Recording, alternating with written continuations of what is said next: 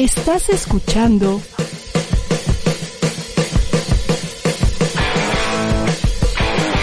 ADR Networks.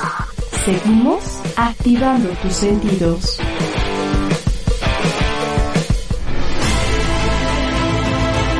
Si tu pasión está en el séptimo arte, estás en el lugar indicado, porque Fernando Bañuelos te trae el riguroso y divertido análisis de la semana.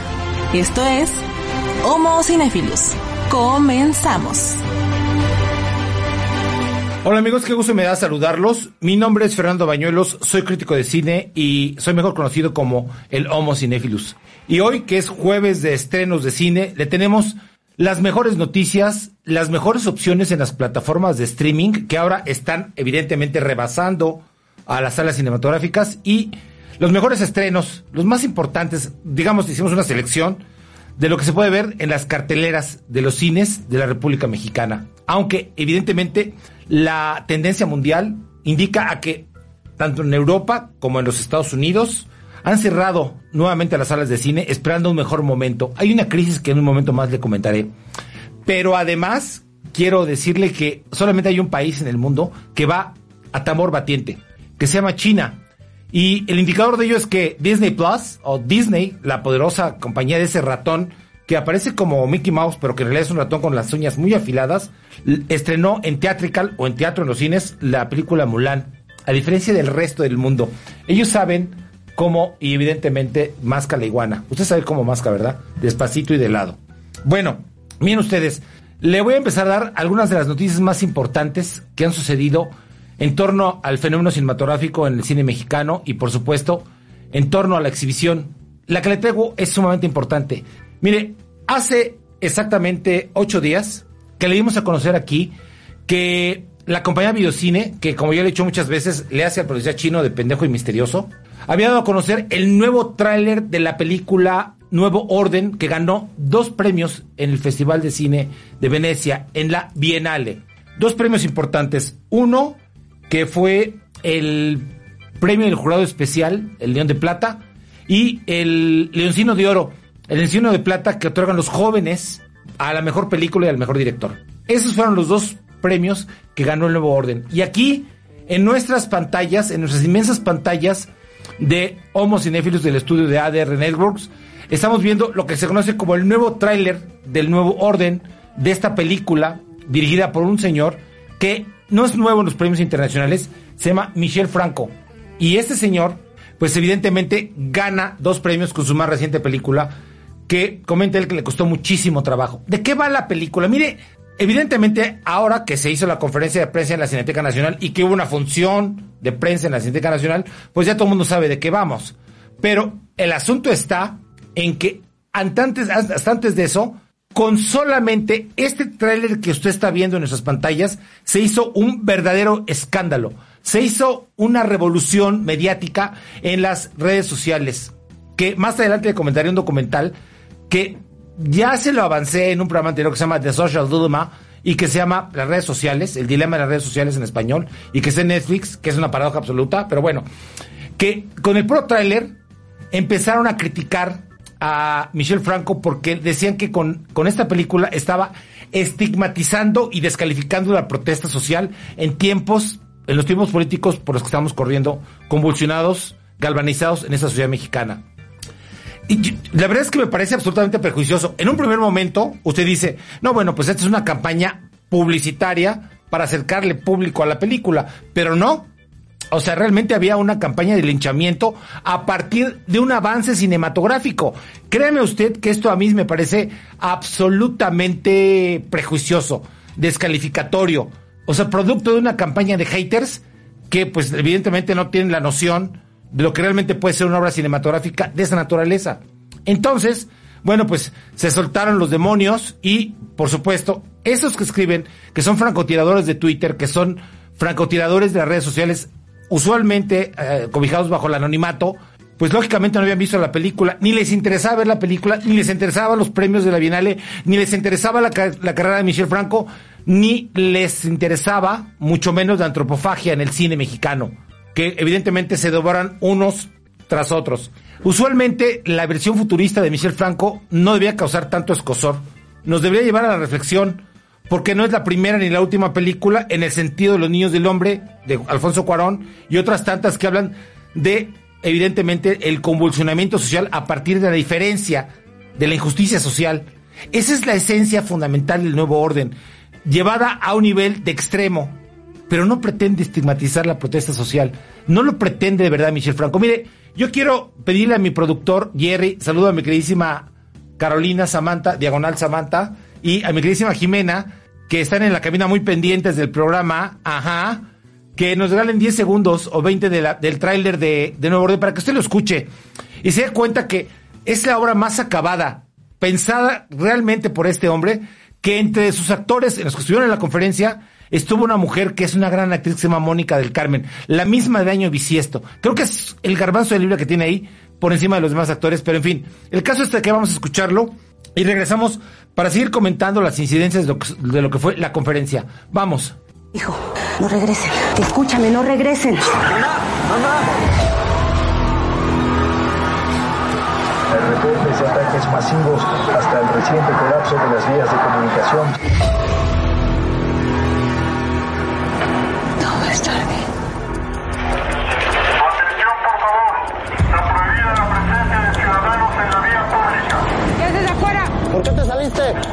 Bueno, pues estos son los, los segundos que puedes escuchar del tráiler de Nuevo Orden.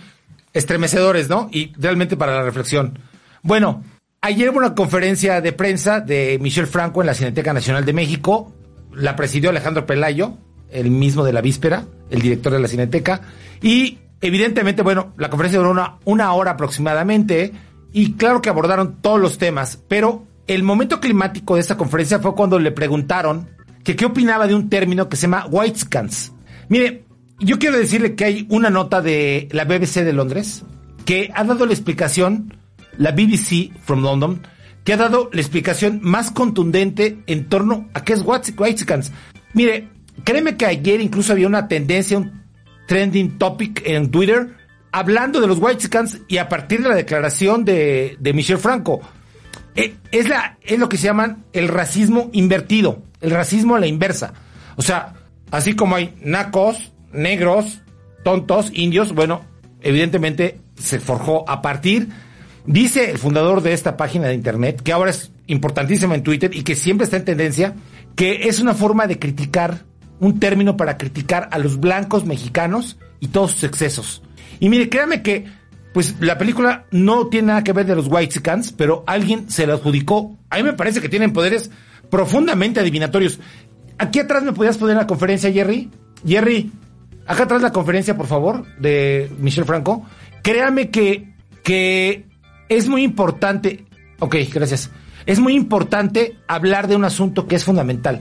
O sea, de verdad, primero descalificar la película a partir de un tráiler. Luego hacer toda una tendencia y luego aparte de eso comentar que la película bueno realmente es malísima claro todo parte del prejuicio por lo menos hay que esperar a verla no pero bueno una vez que ya estuvo presente el licenciado este Michel Franco que como le digo no es nuevo en los premios internacionales y que está muy comprometido con su trabajo y no lo está haciendo del abogado del diablo pues se presentó en esa conferencia con sus dos leones, el león de oro y el león de plata, el leoncino y por supuesto el león que otorga el premio del jurado.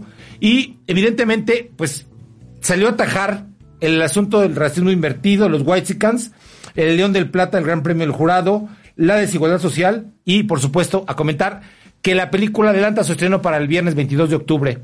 Y por supuesto que aquí se lo, se lo estaremos recordando. ¿Qué le parece?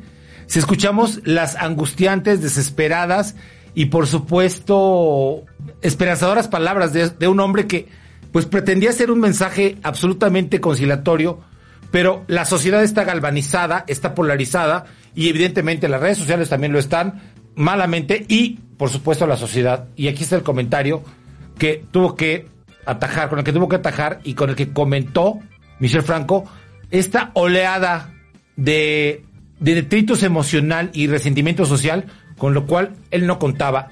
No deberíamos estar hablando de esto. Creo que la opinión pública tendría que ir en otro sentido, pero así están las cosas.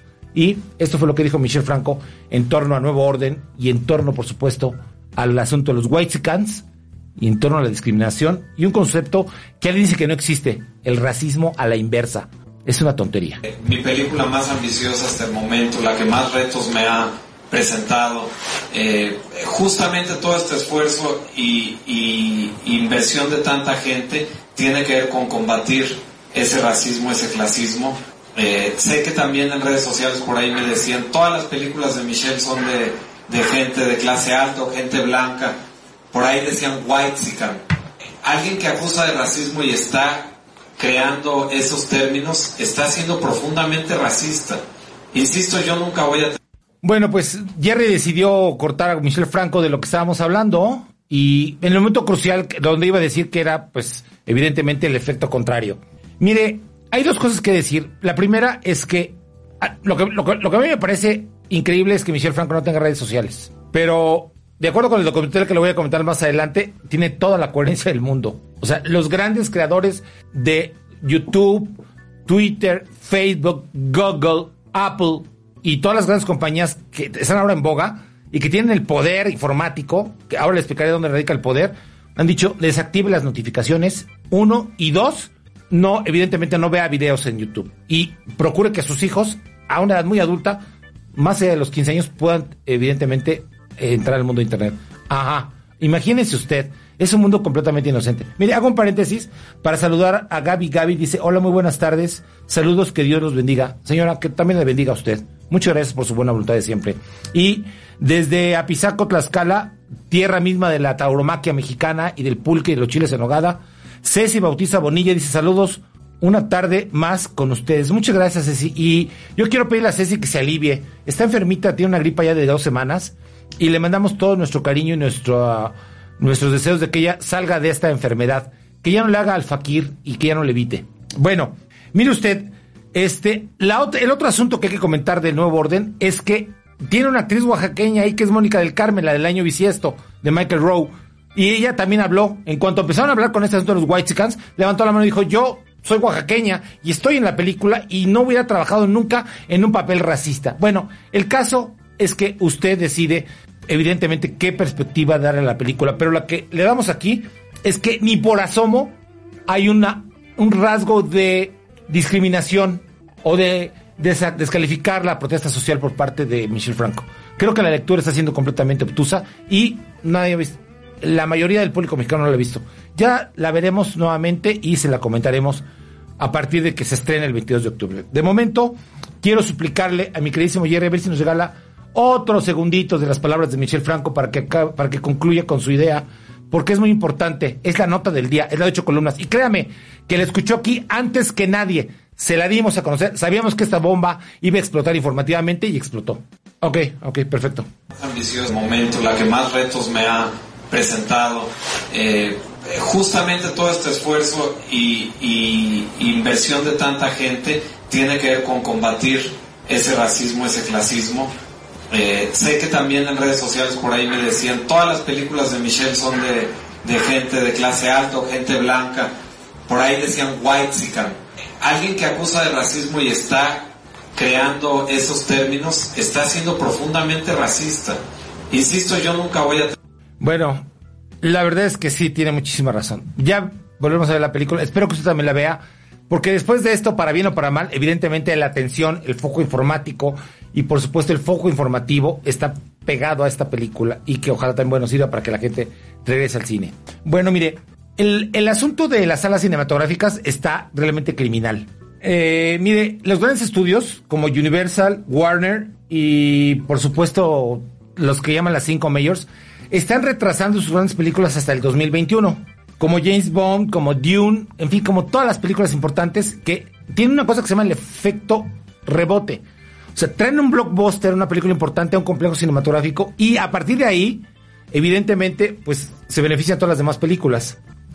Pero además yo ya le he comentado que eh, la unión de exhibidores, la, Unión Internacional de Exhibidores y cineastas tan importantes como Scorsese, como Clint Eastwood, como Steven Spielberg, han dicho que sí, que los cines van a sobrevivir, pero que tienen que cambiar radicalmente. O sea, ese concepto de que íbamos al cine a cualquier cosa, muchos a ver la película y otros a no verla, pero al acto social de así a la pantalla va a cambiar, está cambiando y evidentemente va a trastornar radicalmente a esa industria en el departamento de la exhibición. Bueno, en este contexto, quiero darle una cifra que seguramente le va a estremecer. Tenet, esta película que yo le he recomendado, que le hemos recomendado aquí eternamente, evidentemente debía haber recaudado 200 millones de dólares a nivel mundial y solamente ha recaudado 40 millones. Es una tragedia para Warner. Pero además de eso, no, ya estamos en el, en el tema de, las, de, lo otro, mi hermano. Pero además de eso, quiero comentarle que es muy importante porque, pues evidentemente, la frase es, si Hollywood sigue retrasando el estreno de sus películas, no habrá salas de cine donde estrenarlas. O sea, cuando ya decidan en el 2021 soltar las películas, pues ya las, las salas de cine habrán fracasado. Aquí en México hay una, una campaña absolutamente blandengue. Se reunieron los integrantes de la Canacine, vamos a llevar a la gente a las... De verdad, como empresarios creo que están siendo bastante, pues bastante blandos, flojos. No hay nada de agresividad. La gente dice, pues no voy a regresar y punto. Hasta que no esté la vacuna en contra del COVID-2, SARS-CoV-19, en fin, todo lo que usted quiera. El asunto está en que todos los estrenos están retrasados, no hay ingresos y lo que están estrenando, francamente, pues nomás lo están metiendo para, para destriparlo, que no es el caso de lo que va a pasar con la película Nuevo Orden. Pero mire, este asunto, este golpe de gracia a las salas de cine, tanto en Europa como en América, pero no así en China, donde por algún motivo tiene mucho respeto a la audiencia, donde le digo, la industria de cine, de exhibición, va a tambor batiente, se lo acaba de dar eh, Disney a los exhibidores anunciando que la película Soul, que es una película que se llama Alma, se va a estrenar el 25 de diciembre en la plataforma de streaming de Disney que se llama Disney Plus. Es, esto es impresionante. Y mire, con esto les dan el golpe de gracia. Porque resulta que Mulan la vendieron en el streaming por 22 euros. O sea, unos 550 pesos. Pero resulta que Soul la van a dar gratis. O sea, hasta el momento el anuncio es que va a estar incluida en la programación. Ya no va a tener que contratar Disney Plus y aparte pagar una cantidad determinada para poder ver la película. No. Aquí, evidentemente, va a estar incluida en el paquete. Uno. Y dos, ¿de qué va Soul? ¿De qué va esta película que tiene que ver con Pixar, que tiene que ver con Disney, que tiene que ver con este aspecto de películas como Up, como Inside Out, como Up, como Coco, que pues evidentemente van dirigidas para los niños, pero también para el público adulto. Pero además, fíjense ustedes, en este caso es interesantísimo, porque es un músico de jazz que ha perdido su pasión por la música. Y entonces sale su alma de su cuerpo y tiene que reconocerse y un alma infantil le regresa el alma al cuerpo y la pasión por la música. La propuesta es absolutamente interesante y además Disney pues tiene esa fórmula para llevarnos así de, de la boca así directamente a la sala de cine. Y entonces, pues eso es lo que está planteando, pero el descontón a los exhibidores internacionales, evidentemente a las salas de cine de todo el mundo, es brutal y absolutamente, bueno, pues conmovedor. Por eso es que vamos a darle a conocer los estrenos de las plataformas de streaming y después, y después le vamos a dar a conocer pues lo que, lo que hemos alcanzado a pergeñar en, las, en los cines de la República Mexicana. Porque ahora tiene mayor preeminencia la exhibición en, en, en las plataformas de streaming. De cualquier forma, mi queridísimo Jerry nos va a dar 10, 20 segundos de soul para que usted palpe la voz de Jamie Foxx como el protagonista de esta película. I was born to play. It's my reason for living.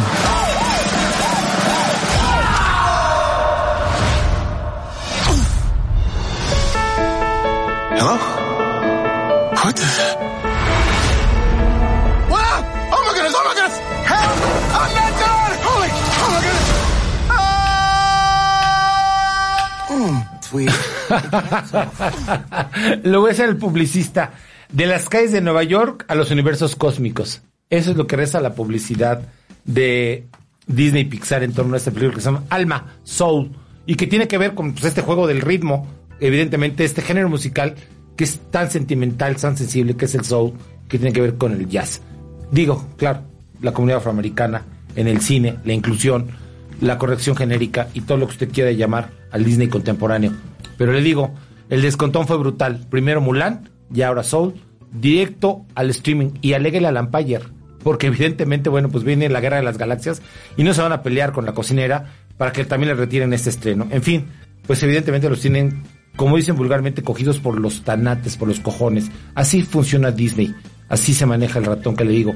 Aparece como el ratón Miguelito, pero tiene evidentemente unas uñas y una postura, el poder mismo. Las cinco mayors así operan, monopólicas y oligopólicas. y sé lo que, de lo que estoy hablando. Miren ustedes, vamos a hacer una breve pausa aquí en Homo Cinéfilos TV y vamos a regresar con más de los estrenos y evidentemente el inconfundible estilo de servilleta, que soy el Homo Cine. Acompáñenos de retache.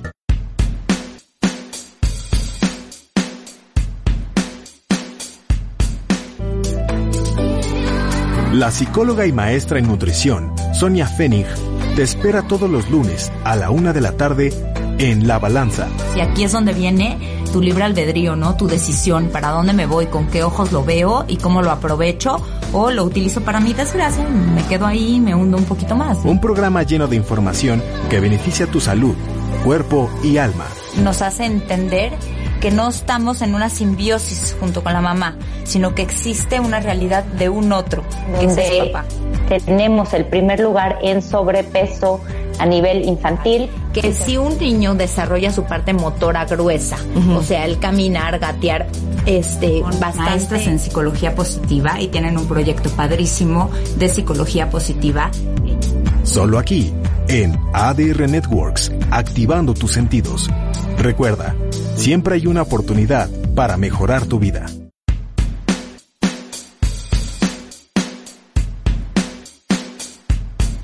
Pues gracias por continuar con nosotros en Homo Cinebilus TV y le voy a dar a conocer las películas que hemos logrado ver y que son las más importantes de las plataformas de streaming.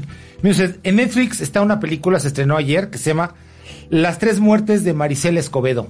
Mire, esta de verdad no se la puede perder.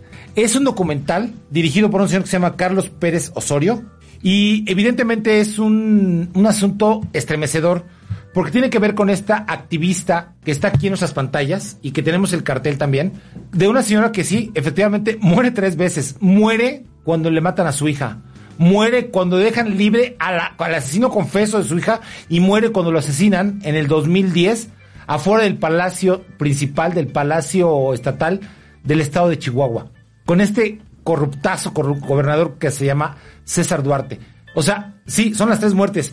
Mire, la verdad, qué inteligente el señor Carlos Pérez Osorio, la forma en la que entreteje el documental.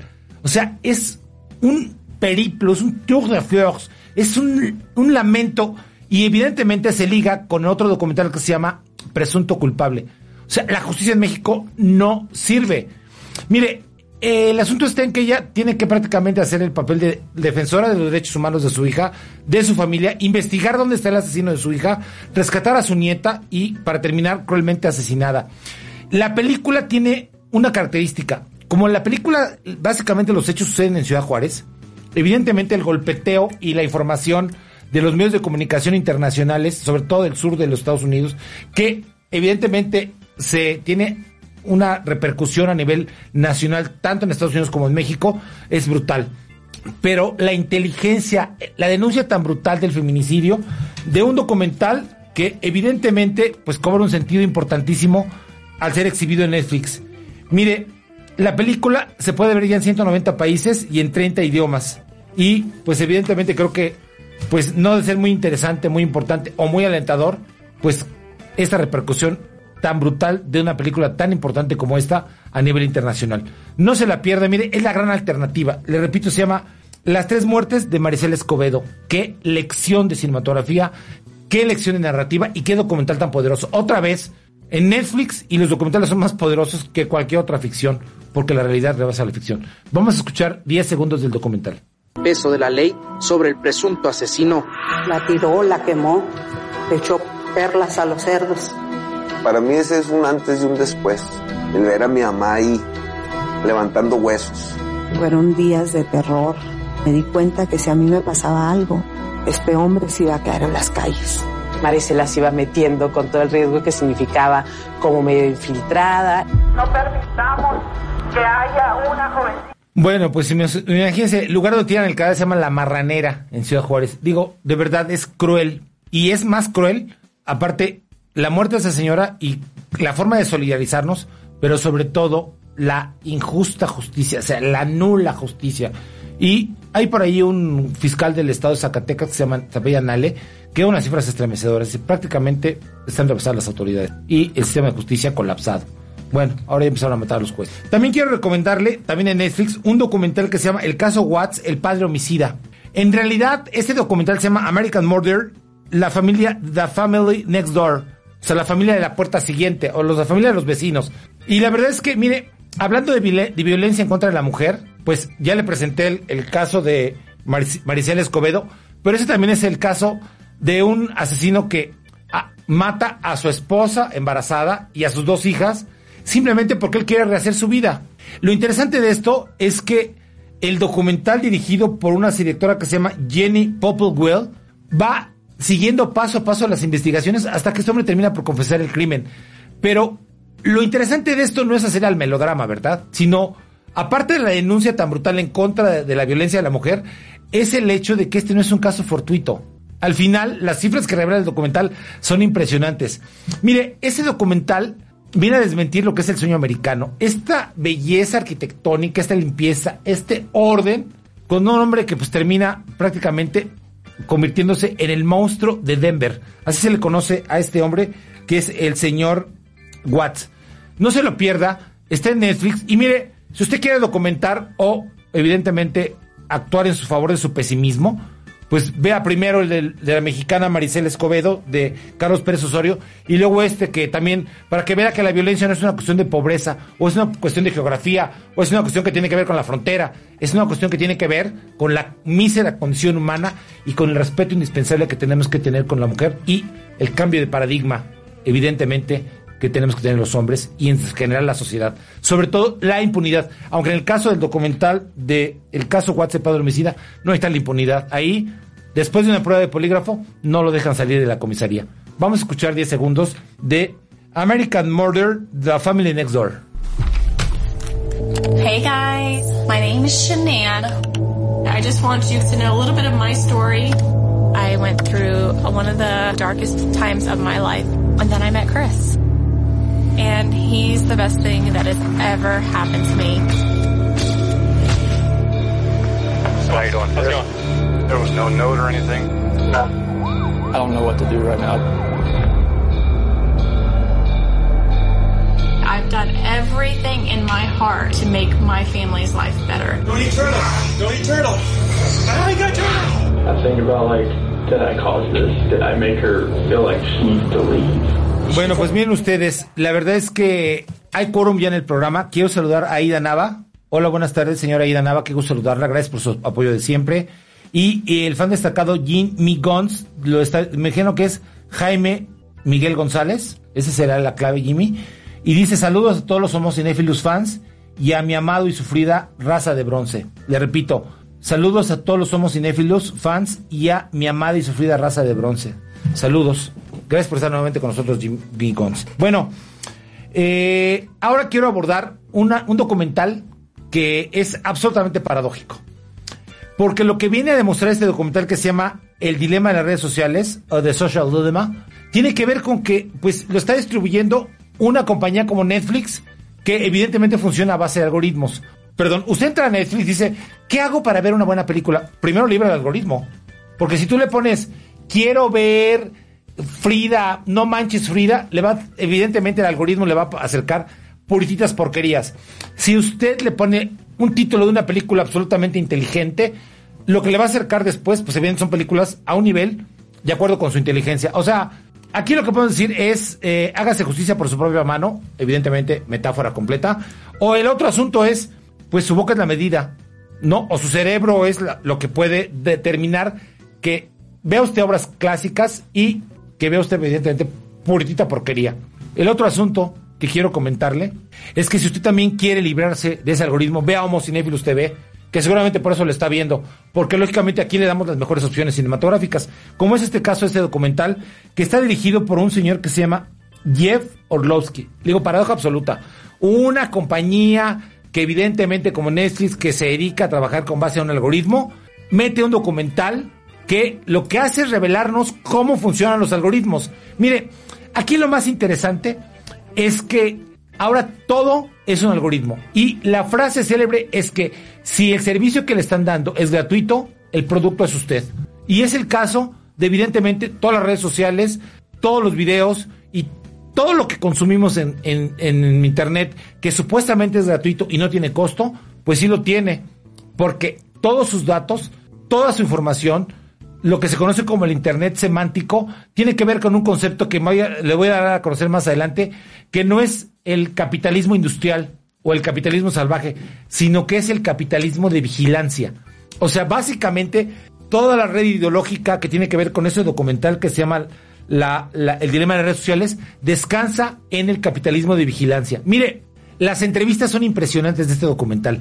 O sea, los señores que desarrollaron los softwares para Facebook, para YouTube, para Twitter, para Facebook, para Apple, para todas las grandes compañías, están hablando en este documental y le revelan lo que le dice el capitalismo de la vigilancia, el capitalismo de vigilancia, que es brutal. Ahí no hay un obrero que entregue su producto y ese producto tenga que encontrar un mercado, no. O sea, ahí lo que hacen es vender sus datos para que usted, evidentemente, pues lógicamente logre pues tener un comportamiento que realmente es paranoico. A ver, si usted va pasando por afuera de una pizzería y o está platicando con un amigo y dice, tengo ganas de una pizza, y en ese momento le llega a su celular un anuncio de pizza, es porque evidentemente eso no es un mundo conectado. Estamos viendo un mundo vigilado. De verdad, mire, no es el primer documental que evidentemente este, presenta Netflix en torno a las redes sociales, pero sí es el mejor, porque este es contundente. Claro, para alimentar brutalmente su información y darse cuenta cómo es que ahora el producto somos nosotros. Ya no hay necesidad de colocar los productos, ahora es una inmensa rotunda, contundente y cruel campaña publicitaria permanente en contra de usted. Todo está medido. Pero lo más paradójico de esto, y digo que es otra de las paradojas más brutales, es que uno está todo el día con el Internet y lógicamente dice, no, ¿qué libertad siento? Puedo hacer lo que yo quiera. No, todo está medido. Le digo, no es un mundo este, libre, estamos completamente vigilados. Todo es medible y evidentemente lo que ellos recomiendan, y se lo decía al principio del programa, es no haga caso a las notificaciones, no deje que sus hijos naveguen en las redes sociales y evidentemente procure evadirse toda la publicidad basurosa que le mandan y que evidentemente rige nuestras vidas. Aquí cobra sentido las palabras de Michel Franco al principio del programa, donde dice, yo no tengo redes sociales, por eso tienes la libertad de pensamiento. Piénselo, el documental se llama El, dilema social. Y de paso, pues ya le comenté el concepto del capitalismo de custodia que ahora sería importantísimo que usted lo revise, porque lógicamente, pues es un asunto gravísimo, porque ahora le digo, no es un mundo conectado, es un mundo vigilado, es ya no hay capitalismo bárbaro, sígalo viendo en los países subdesarrollados, pero en este mundo donde todo el mundo está conectado, donde estamos, ¿usted se ha puesto a pensar cuántos impulsos visuales recibe publicitarios en el día? Cuando llega la noche, su cabeza es una maraña, peor que la mía. Y aparte de eso, pues está usted vigilado todo lo que hace. Claro, lo vigila el celular, lo vigila la tablet, lo vigila la televisión, cualquier cosa que diga Smart TV, lo están vigilando. Créame que hasta hay que taparle evidentemente la cámara de una manera inocente. No hay forma de evadirse de esta oleada tecnológica. Ya para terminar le diré que los creadores de todo este mundo cibernético que tenemos ahora decían, no conocíamos la otra cara de la moneda, no sabíamos que iba a terminar en eso. Una paradoja, una lección histórica, un poco como lo de la dinamita. Alfred Nobel la inventó para la construcción, para el progreso de la humanidad, no para la destrucción. ¿Cuál sería su sentido de la culpa que fundó los premios Nobel? Un poco está pasando con este avance. Una etapa de la humanidad muy oscura, donde creemos que estamos en un clima de libertad. Bueno, 10 segundos de el dilema de las redes sociales puede ser, Jerry. A lot of people think Google's just a search box and Facebook's just a place to see what my friends are doing. What they don't realize is there's entire teams of engineers whose job is to use your psychology against you. I was the co-inventor of the Facebook like button. I was the president of Pinterest. Google, Twitter, Instagram. There were meaningful changes happening around the world because of these platforms. I think we were naive about. Bueno, mire, eh, le voy a pedir que ahora, en contraste, me permita eh, recomendar una película que está en Netflix también, que se llama Memorias de Manhattan. En España se llama Ruth y Alex y en otros países se llama Ático sin ascensor. Y en realidad se llama Five Flights Up o Cinco Pisos o Cinco Vuelos Arriba, porque todo gira en torno a la actuación de dos dilectísimos histriones hollywoodianos que cómo, cómo, cómo son disfrutables. Mire, el primero de ellos es Morgan Freeman y al lado de Meryl Streep, una pareja interracial que vive en Brooklyn, que se quiere cambiar a Manhattan, de un departamento que, en el que han vivido 40 años y el duelo de actuaciones no existe O sea, ellos fluyen de una manera absolutamente orgánica. Y creo que quiero que le me pidan, quiero pedirle nuevamente disculpas.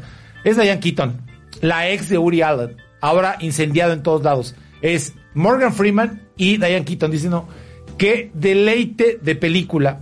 Porque ellos finalmente, ellos finalmente lo que hacen es hacer una consideración sobre su vida, un momento catártico. La forma en la que se relacionan con la sobrina, la forma en la que llevan el perro a Manhattan, al veterinario, la forma en la que haga usted de cuenta una pareja que tiene 40 años casada, que es una pareja interracial. Coño, ya quisiera yo tener una pareja X de... Dice, bueno, ¿cómo? ¿Jerry? Ah, no, Jerry con, con Samantha. Sí, yo también deseo también esa pareja. Por cierto, ya que me interrumpieron, pues, Jimmy Cons dice, es verdad, somos responsables de lo que vemos, pero perro que come, aunque le rompan el hocico tristemente. Bueno, pues es una, una, una perspectiva de verlo. Mire usted, no se la pierda, porque además, mire, la forma en la que se plantea la historia, en la forma en la que van a buscar departamentos, es un poco gatopardesca, que todo cambie para que todo siga igual. ¿Para qué vamos a cambiar si aquí hemos sido tan felices durante 40 años? La forma en la que la película va transcurriendo en forma lineal y se van entretejiendo los flashbacks de cómo en los años 60 pudo permitirse una pareja interracial es totalmente deleitable. Le repito, la película se llama Memorias de Manhattan, la dirige este Richard Lundgren y actúan evidentemente Diane Keaton y Morgan Freeman. 10 segundos. Remember that. This is a young people's building, you know? The stairs. Big day tomorrow. Oh. Hey, Alex. What does that smell? Oh, that's cinnamon. It gives the place a homey feel. Smells like a whorehouse. Is that a fact? Yes. And what does a whorehouse smell like, sir? Well, it smells like this. Are you interested in buying? God, no. Mire, la que pasó sin pena ni gloria y que se convierte en una comedia mexicana bien intencionada, se llama Ahí te encargo. Está dirigida por Salvador Espinosa y en ella actúa, entre otros, Mauricio Ogman como protagonistas. Mire, es una comedia de fórmula muy bien intencionada y que de alguna forma pretende no faltarle respeto al, público espectador. Y es una pareja de millennials que no pueden tener hijos. O ella no quiere tener hijos y él sí. Y entonces una señora, una trabajadora de ellos, abandona a un bebé, se lo deja a Mauricio Ogman y entonces ahí viene la crisis de la pareja y evidentemente la reelaboración y la reestructuración de una relación que, pues, pues evidentemente tiene que terminar en un final feliz. Es una comedia romántica con una mínima consecuencia y con una mínima reflexión. Muy básica. Otra vez, el asunto de, de cuánto una película mexicana nos refleja como sociedad y en toda su complejidad. ¿Quién sabe qué suceda? Pero en este caso, digo, es muy básica, pero por lo menos es una película que tiene que tener, debe tener o tiene un mínimo de dignidad con respecto al público. Y eso, eso en el cine mexicano, claro, película exclusiva de Netflix es ya completamente satisfactorio. Es lo es alabatorio. Por lo menos no está diciendo, no es esa comedieta estúpida. El programa pasado que hicimos el jueves, que evidentemente gracias por su, por su audiencia y gracias a nuestros invitados, es el público, el cine mexicano no refleja como sociedad. No, evidentemente, bueno, es, son películas oligofrénicas, estúpidas, y por eso el público solamente piensa en Marta Gareda, en Eugenio Derbez, en Omar Chaparro, y párenle usted de contar. Y claro, ya metieron en el costal a Gael y a Diego Luna, como corruptazos y causantes de la crisis del cine mexicano. En este caso, esta película no es para tanto. La estoy sobreanalizando. Pero bueno, evidentemente, le digo, sin pena ni gloria. En fin, nos van a dar todos 10 segundos de ahí te encargo esa película protagonizada, que, que bueno, entiendo que ahora Marisa Ockman está en el ojo del huracán porque se está separando, ¿verdad? ¿Es él, de Aiden Derbez? Es él. Sí, bueno, pues ahí está, mire, va junto con pegado. Vamos a ver los 10, vamos a escuchar los 10 segundos. Sí, bueno, pero... Tres días. ¿Qué? ¡Ahí te encargo!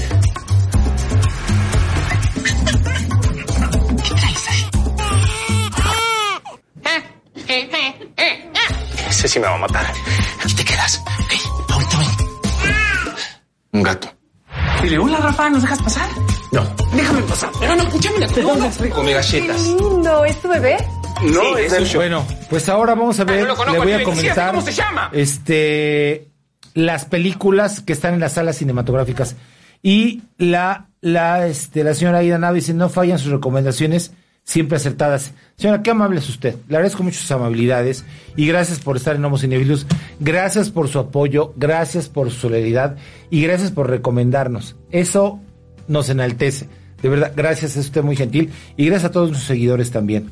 Bueno, miren, se estrena una película en cines que se llama Venganza Implacable, eh, o el Honest Thief, o El Ratero Honesto, dirigida por Mark Williams. Es una película del 2020. Y mire, aquí lo interesante de esto, lo interesante de esto, es que no sé usted qué bien me cae Liam Neeson. Lo conocí en Londres, estaba yo sobre el puente de la Tate Gallery. Pasó, estaba filmando una película y me saludó y tengo una fotografía donde él me está haciendo la B de Victoria. Pero no me cae bien por eso. no me cae bien porque sea tan amable, tan culto, tan educado, tan buen actor, tan... Mire, este, este personaje, la lista de Schindler, es inmenso, de verdad. Qué gran película. Y otros tantos, Rob Roy, lo que usted quiera. Lo interesante de esto es que ahora hace una película de fórmula. O sea, es un thriller. Pero aquí lo chistoso es que es, él es un ladrón de bancos que se enamora.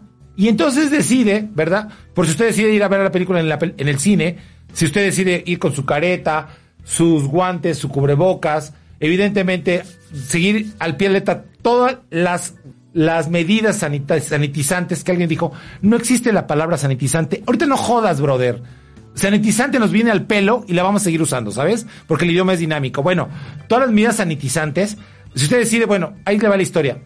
Este Liam Neeson, que es genial, evidentemente hace un thriller policiaco, un thriller de acción, de suspenso. Es un ladrón de bancos, se enamora y decide reformarse. Entonces va y se presenta, se entrega con el FBI y dice el FBI, sí, pero va a ser nuestro agente. Y se encuentra con dos agentes del FBI de lo más corruptos y lo que hace es combatirlos. Ya sabrá usted cómo termina la película ganándoles. Hay persecuciones, hay traiciones, hay amor, retearto con una cinta que se llama Welsh. Y la película vale muchísimo la pena. Mire, el cine finalmente es un divertimento. ¿Cómo acabar con el nivel de entretenimiento? Pues no hay forma. Esa es la película. Nos van a regalar 10 segundos. Venganza implacable. Qué bueno, qué cumplidor es Liam Neeson. about it. I met a woman. I want to be with her for the rest of my life, without lying about my past. Special Agent Hall, this is Special Agent Evans. Where's the money? The man is telling the truth. We can take this money for ourselves. Bueno, ahí está. Qué generoso es Jerry, ¿verdad? Nos tiene qué, qué, generoso. Coño, es un gran hombre. Por eso Samantha lo quiere tal. Bueno, miren ustedes, en 1991, un bisoño, muy un jovenazo Keanu Reeves, que hoy está en los cuernos de la luna, que es un ejemplo para todos, porque es efectivo, es John Wick, es humilde, es, el ego no existe para él, se sube al metro, es, es un hombre de lo más congruente. Lo que le gustan son las motocicletas y el jazz. Bueno, en ese 1991 hizo una película que se llama Bill and Ted. Bueno, 30 años después hacen la segunda parte y está en las carteleras cinematográficas. Es un revival, es una remembranza, es un enfrentamiento con la nostalgia, porque aquí está este hombre, Keanu Reeves, ya 30 años después, en una película que se llama Bill and Ted, Salvando el Universo, Bill and Ted Face the Music, de Dan Pariscote. Y evidentemente, sí tengo tres minutos, pero ya no la, ya la mamamos la orden. Sí, está, está, está justificado tu trabajo, Jerry. Que por cierto, dice Gaby, Gaby, siempre recomienda lo bueno. Obvio, usted sí sabe de cine. Qué linda es usted, Gaby, Gaby. Muchas gracias, le mando muchos saludos. Bueno, yo sé que es tu mamá, es la mamá de Jerry. Lo sé perfectamente, señora. Lo tengo clarísimo. Saludos, le mando saludos a su hijo. Dice que se portará bien. Mamá, soy Paquito, no haré travesuras. Bueno, mire usted, 30 años después, estos dos personajes, Bill and Ted, tienen ya sus hijas y llega un extraterrestre y tienen que hacer, hacer una canción que la tienen que presentar mundialmente para salvar al universo. Música, ciencia ficción, comedia romántica, nostalgia y Keanu Reeves. Coño, ¿qué le puede uno pedir a la vida? Solamente que no se contagie uno del COVID-19, que no se contagiará en la sala de cine. Véala. Mire, yo me divertí muchísimo. Y eso que tengo oído de artillero. Se llama Bill and Ted Salvando el Universo. 20 segundos que nos regala mi queridísimo Jerry, ahora que se desocupe. Los 20 segundos de Bill and Ted. Real jobs. Bill, we've spent our whole life trying to unite the world. And I'm tired, dude. Ted, we have a destiny to fulfill. Whoa. Whoa. Greetings, my excellent friend. We have a problem. Step. Este, eh, solamente, miren, se me queda, no se me queda nada, le voy a decir la, la última película. Esta era una película de animación japonesa que se llama Lupin the Third, el primero. Ah, Está basada evidentemente en la novela francesa de Arsenio Lupin, que eh, se llama Lupin the Third, the First, de un director que se llama Takashi Yamazaki. Sí, más japonesa no podía ser la película. Híjole, mire, tiene todo el estilo de la más comercial de las animaciones japonesas. Y claro que tiene que ver con este Arsène Lupin, este clásico de la literatura francesa de principios de siglo, que ahora está actualizado y es como un James Bond japonés. Ya sabe usted, todos los, todos los dibujos animados japoneses les ponen los ojos grandes para evitar lo del, se les jaloneen los ojos. El caso está en que, mire, híjole, ¿ustedes recibieron a ver esta película en la sala de cine? No, ¿verdad? Ah, dice Jerry que sí, que él sí se juega el pellejo en la sala de cine, que él sí, que va con Samantha. Noche de luna en Jalapa, eso es todo. Noche de bellos luceros. Señora, prepare usted el mole porque se va a hacer chida la, la quiniela. En fin, se llama Lupin the Third y ya les estaremos comentando más películas porque se me ha acabado el tiempo. Y mire, dice Yasmín Alessandrini, de admiración siempre, Fernando Bañuelos, y mi agradecimiento por todas sus amabilidades, Julieta Alessandri. Mire usted, yo soy Fernando Bañuelos, soy el Homo Cinephilus, y la única misión que tengo en la vida es informarlo de las mejores películas y las mejores noticias del fenómeno cinematográfico. Y créame que en eso se nos va la vida. La virginidad de un crítico de cine, la credibilidad de un crítico de cine es como la virginidad de una mujer. Una vez que se recupera, una vez que se pierde no se recupera nunca. Le recupero la frase. La credibilidad de un crítico de cine es como la virginidad de una mujer. Una vez que se pierde no se recupera nunca. Y aquí nunca la vamos a perder, porque estamos para servirle. Soy Fernando Bañuelos y se queda usted muy bien informado. Tenga un excelente y cinematográfico fin de semana, porque obvio, coño, el cine es mejor que la vida. Hasta pronto. Gracias por estar con nosotros.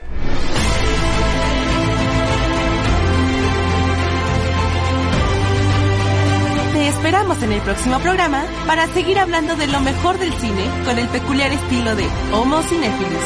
Hasta la próxima. Estás escuchando